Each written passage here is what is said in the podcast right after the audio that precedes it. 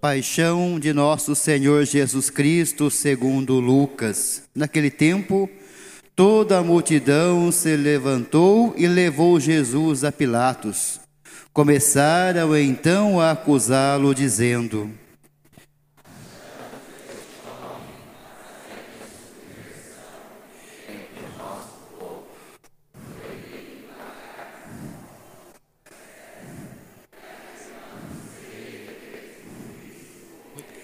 Pilatos o interrogou: Tu és o rei dos judeus? Jesus respondeu, declarando: Tu o dizes. Então Pilatos disse aos sumos sacerdotes e à multidão: Não encontro neste homem nenhum crime. Eles, porém, insistiam.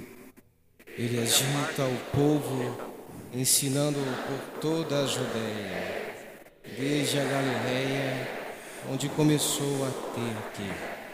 Quando ouviu isso, Pilatos perguntou: Este homem é galileu?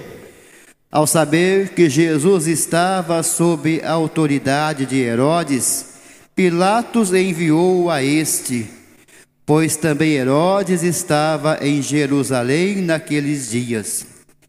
Herodes ficou muito contente ao ver Jesus pois havia muito tempo desejava vê-lo. Já ouvira falar a seu respeito e esperava vê-lo fazer algum milagre. Ele interrogou-o com muitas perguntas. Jesus, porém, nada lhe respondeu. Os sumos sacerdotes e os mestres da lei estavam presentes e o acusavam com insistência. Herodes, com seus soldados, tratou Jesus com desprezo, zombou dele, vestiu-o com uma roupa vistosa e mandou-o de volta a Pilatos.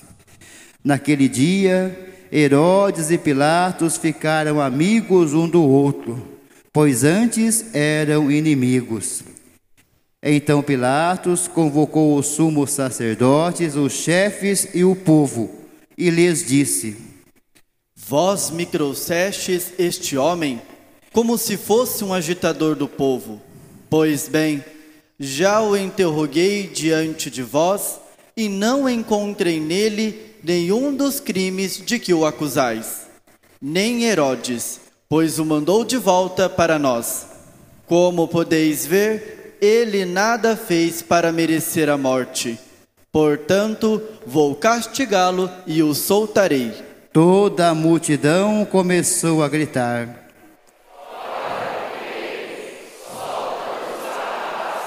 Barrabás tinha sido preso por causa de uma revolta na cidade e por homicídio.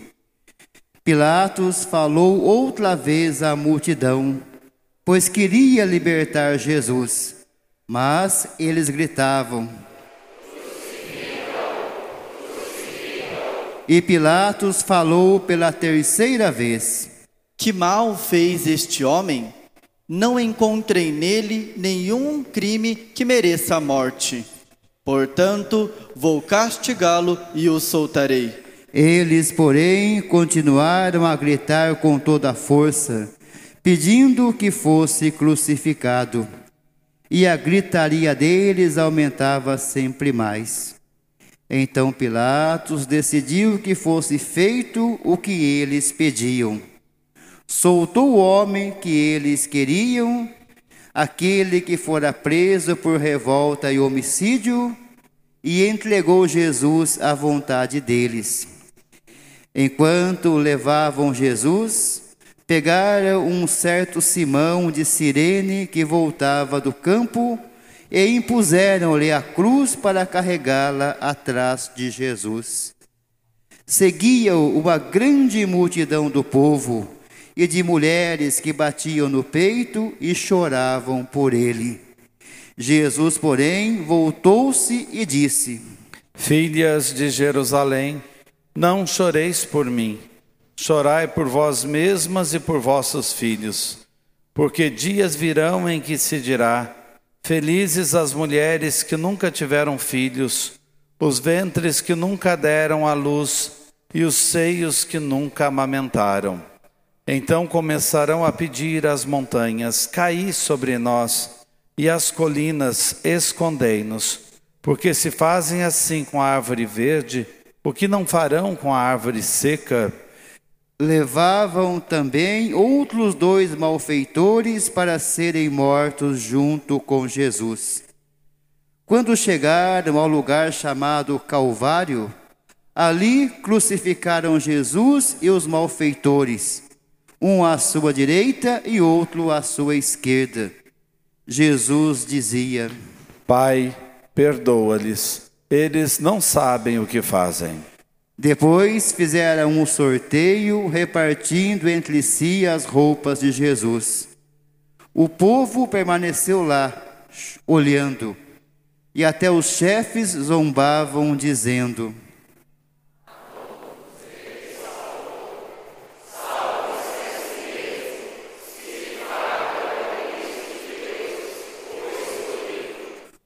Os soldados também caçoavam dele, aproximavam-se, ofereciam-lhe vinagre e diziam: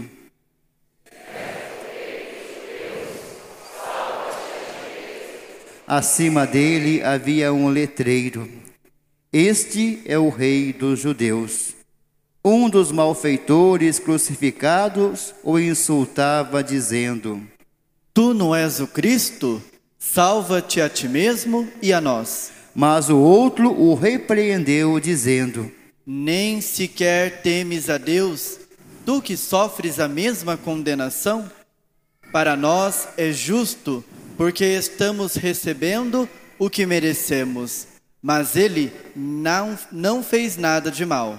E acrescentou: Jesus, lembra-te de mim quando entrares no teu reinado. Jesus lhe respondeu: Em verdade eu te digo, ainda hoje estarás comigo no paraíso. Já era mais ou menos meio-dia e uma escuridão cobriu toda a terra até as três horas da tarde, pois o sol parou de brilhar. A cortina do santuário rasgou-se pelo meio e Jesus deu um forte grito. Pai, em tuas mãos entrego o meu espírito. Dizendo isso, expirou.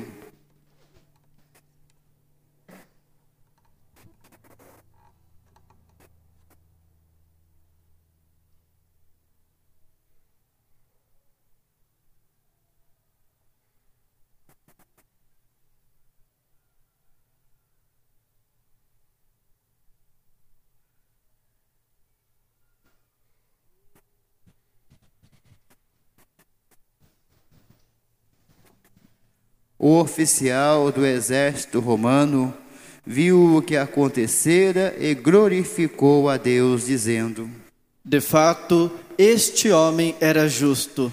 E as multidões que tinham acorrido para assistir viram o que havia acontecido e voltaram para casa, batendo no peito. Todos os conhecidos de Jesus bem como as mulheres que o acompanhavam desde a Galileia, ficaram à distância, olhando essas coisas. Palavra da salvação. Ó Senhor. Queridas irmãs, queridos irmãos presentes aqui nesta santa liturgia, ou nos acompanhando com toda a devoção desde suas casas. Nós, este ano, somos acompanhados pelo evangelista Lucas e temos em Lucas algumas particularidades, alguns detalhes que pertencem a ele, o jeito dele dizer e detalhes da paixão que ele chama a atenção para eles e que falam muito a nossa vida. Lucas, no capítulo 22, começa falando da paixão já no clima da última ceia. Jesus está ali resumindo a sua vida num gesto. Uma vida que foi doação, uma vida que foi só entrega, e ali naquela refeição, ele está deixando o seu testamento.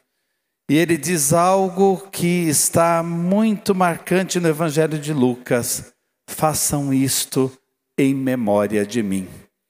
E é o que nós estamos realizando nesse momento.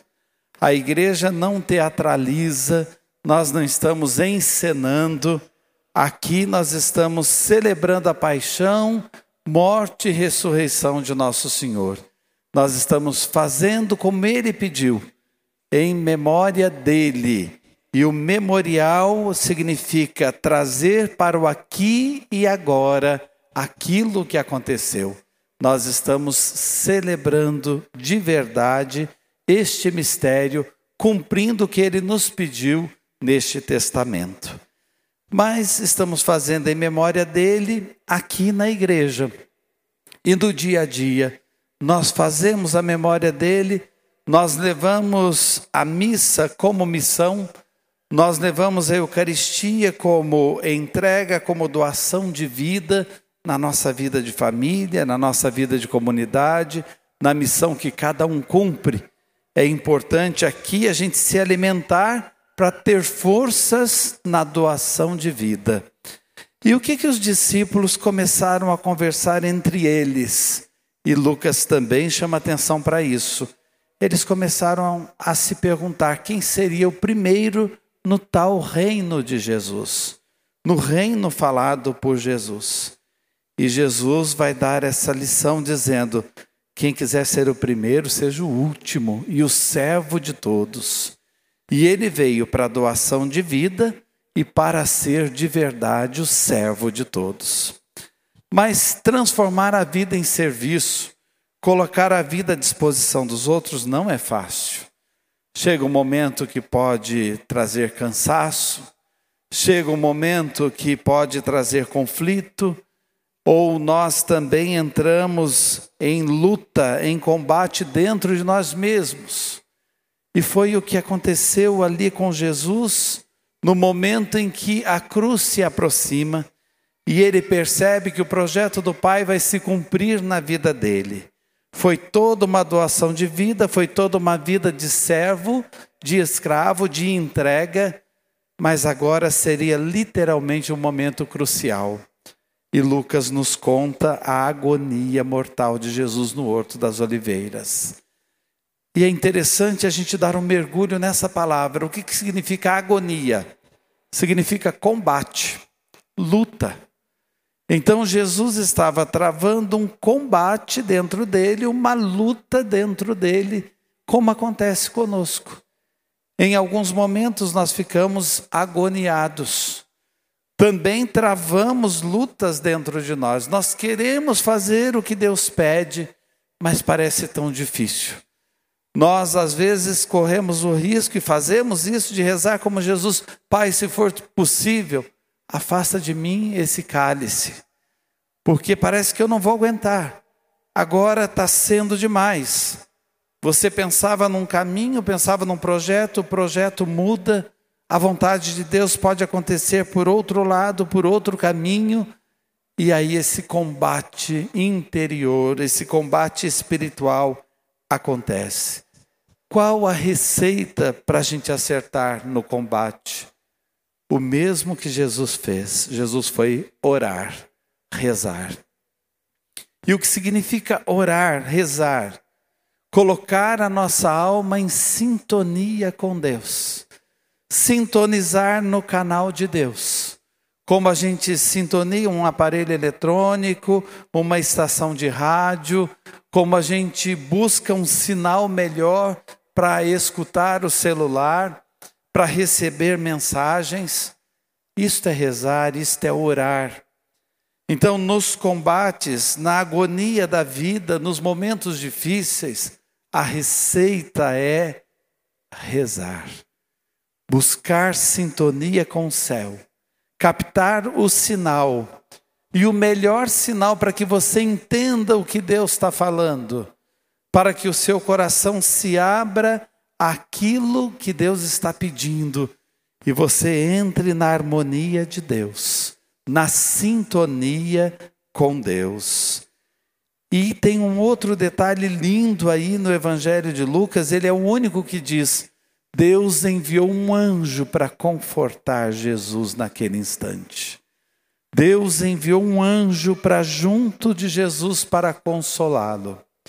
Quem entra em sintonia com Deus, quem reza, vai fazer essa experiência.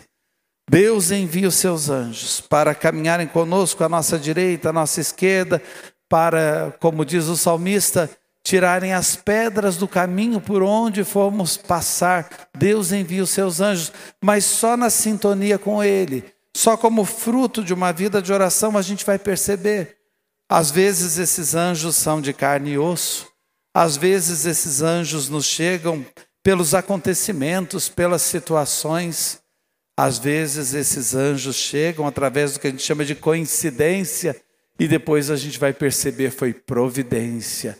Era já Deus cuidando, era já Deus realizando. Um outro detalhe que está presente no Evangelho de Lucas: Jesus suou sangue. E quando a gente olha para isso, primeiro nos chama atenção o conhecimento médico que Lucas tinha. Ele, na tradição, tem a fama de ter sido médico. E esse suar sangue significa uma pessoa extenuada num combate numa luta interior ou num treinamento para ganhar uma corrida, para vencer ali numa prova que vai exigir muito do físico. Ele suou sangue. Para a gente perceber esse combate, para a gente perceber que essa agonia não foi brincadeira. O que ele sofreu por mim e por você foi algo marcante, dele dar o suor, e o sangue por nós. E nesta semana nós vamos declarar para nós mesmos: Ele é a nossa paixão e nós somos a paixão dele. Vamos viver essa semana da paixão, mas uma paixão que se renova e que faz toda a diferença no mundo e que faz toda a diferença na nossa história. Também tem outros detalhes que mostram o quanto Lucas era bom com a comunidade e passava essa figura de um Deus que é bom, de um Deus que é amor, como ele aprendeu com Jesus. E como isso fica claro em toda a história de Jesus. Não se esqueçam que Lucas é que nos contou a parábola do filho pródigo. Lucas nos conta a parábola da ovelha perdida, da moeda perdida, e fala que Deus é capaz de tudo para ir ao nosso encontro, para nos amar, não pergunta nem o que a gente fez, nos abraça, nos reconcilia com Ele. Então, o jeito de Lucas falar as coisas está sempre tendo como pano de fundo a misericórdia.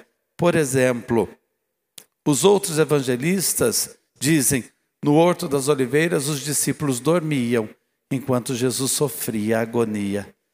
E Lucas diz o seguinte: os discípulos dormiram de tristeza. Ele dá uma desculpa para aquele momento da vida dos discípulos. Os discípulos dormiram de tristeza. Em Lucas também, quando um soldado é ferido na orelha, Jesus imediatamente cura o soldado. Ele é pela paz, não quer que estejamos armados de modo algum, e ele cura aquele que o buscava para prendê-lo. É como se ele dissesse: Meu filho, minha filha, nós todos somos irmãos. E até aquele que está causando mal a você, que a sua vida seja cura para ele. Que a sua história seja um exemplo a tal ponto que liberte essa pessoa da opressão que ela vive, por isso te oprime. Todos somos irmãos. Ele também é meu irmão. É uma coerência de misericórdia, de compaixão, de amor, do começo ao fim. E depois no Evangelho de Lucas, vão aparecendo os encontros de Jesus nesse processo da paixão. E o primeiro encontro com uma pessoa é algo muito marcante. Ele se encontrou com Pedro. Os olhares se encontraram, melhor dizendo. Lucas diz: Jesus viu Pedro. durante o processo de julgamento e de condenação. Mas esse viu não é enxergou no meio do povo, não é deu uma espiada e percebeu que Pedro estava ali. O verbo usado em grego é ele olhou por dentro, como se ele tivesse contemplado Pedro. Os olhares dos dois se encontraram, Jesus olhou Pedro por dentro. E Lucas diz: Pedro chorou amargamente. Até por conta desse verbo, do jeito que é dito sobre o olhar de Jesus, porque os olhares transmitem tudo. O olhar transmite raiva, transmite ódio, transmite inveja. Você percebe que uma pessoa está olhando e te oprimindo, te derrubando, te inferiorizando, mas você percebe também um olhar de amor, um olhar de paixão, um olhar de olhos que brilham, se transfiguram e transfiguram a nossa alma. Foi isso que Pedro sentiu. Era como se Jesus dissesse: Pedro, você continua sendo pedra. Você foi barro, mas eu enxergo em você pedra. E sobre esta pedra eu vou edificar a minha igreja. Pedro, eu conheço as lutas do seu coração. E eu entendo onde você fracassou, onde você fraquejou. Mas eu sei que você pode, eu sei que você vai conseguir. Pedro, eu continuo acreditando em você. Isso é maravilhoso, gente. Uma das mensagens mais lindas do momento da paixão de Jesus. Olhar para nós e já nos perdoar olhar para nós e já perceber, olha, eles fizeram o que eles não sabiam que estavam fazendo, como ele vai dizer depois lá na cruz. Ele mesmo dá a desculpa para nós. Ele mesmo derruba as barreiras para chegar em nós, ele acredita em nós, como acreditou em Pedro, continua acreditando em nós.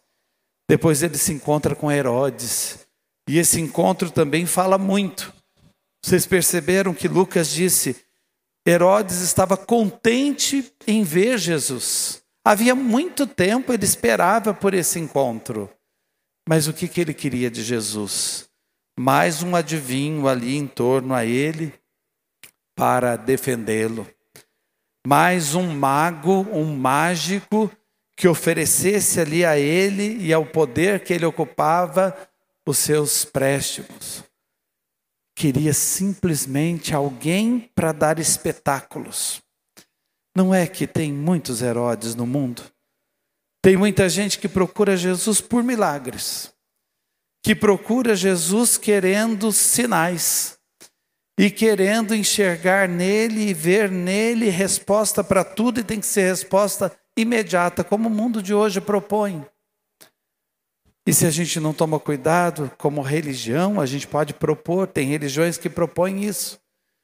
Jesus não veio para dar espetáculo. Jesus é uma proposta de vida, é um ideal de vida. Ele veio para instaurar o reino dele entre nós. E nós somos artífices, operários nesta messe do Senhor. Ele não veio para dar espetáculo. Tem gente que pode participar, por exemplo, de um retiro e dizer: Ah, eu fui lá de curioso, queria conhecer mesmo Jesus, mas ele não fez nada para mim, eu não senti nada. Eu estive ali na missa, participei, mas olha, foi tudo tão comum, nada especial, nada espetacular, mas não é mesmo.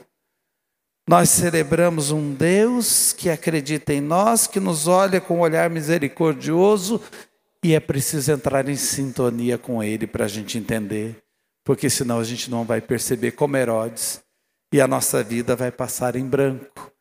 Ele nos quer. Depois ele se encontra com as mulheres chorando no caminho.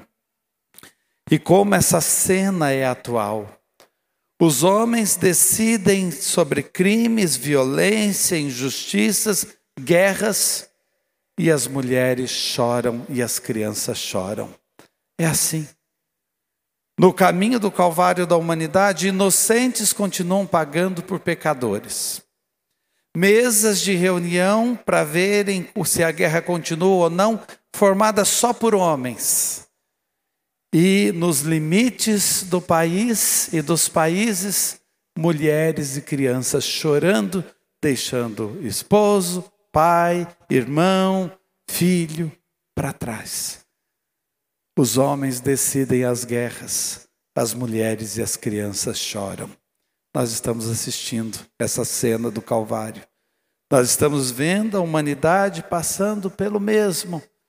Quando é que a gente vai acordar para a Páscoa? Quando é que a gente vai acordar para a ressurreição? E por fim, Lucas fala sobre algo que é muito interessante a gente perceber a coerência. Jesus recebeu lá em Belém como primeiras visitas na manjedoura os pastores. E várias vezes aqui nós já comentamos na época do Natal, os pastores eram sinônimos de nada, pessoas insignificantes. Ninguém contava com os pastores, eles não podiam nem ser testemunhas de nada, porque eles eram chamados de os nada. Pois bem, Jesus nasceu entre os nada, entre os insignificantes. E Lucas chama atenção, ele vai morrer entre os nada. Ele morre entre os malfeitores, entre os criminosos. Ele morre entre os insignificantes, aqueles que ninguém queria. Ele nasce entre eles, ele morre entre eles e nos surpreende. Não é que ele levam nada para o reino dos céus. Aquele ladrão arrependido que estava ali ao lado dele faz um pedido, oração, entra em sintonia, em harmonia. E ele vai dizer a esse nada: Hoje mesmo estarás comigo no paraíso. Olhando então esse raio-x de Jesus, através do Evangelho de Lucas, a gente se encanta. Que coração! Um homem assim só podia ser mesmo um Deus. Amém.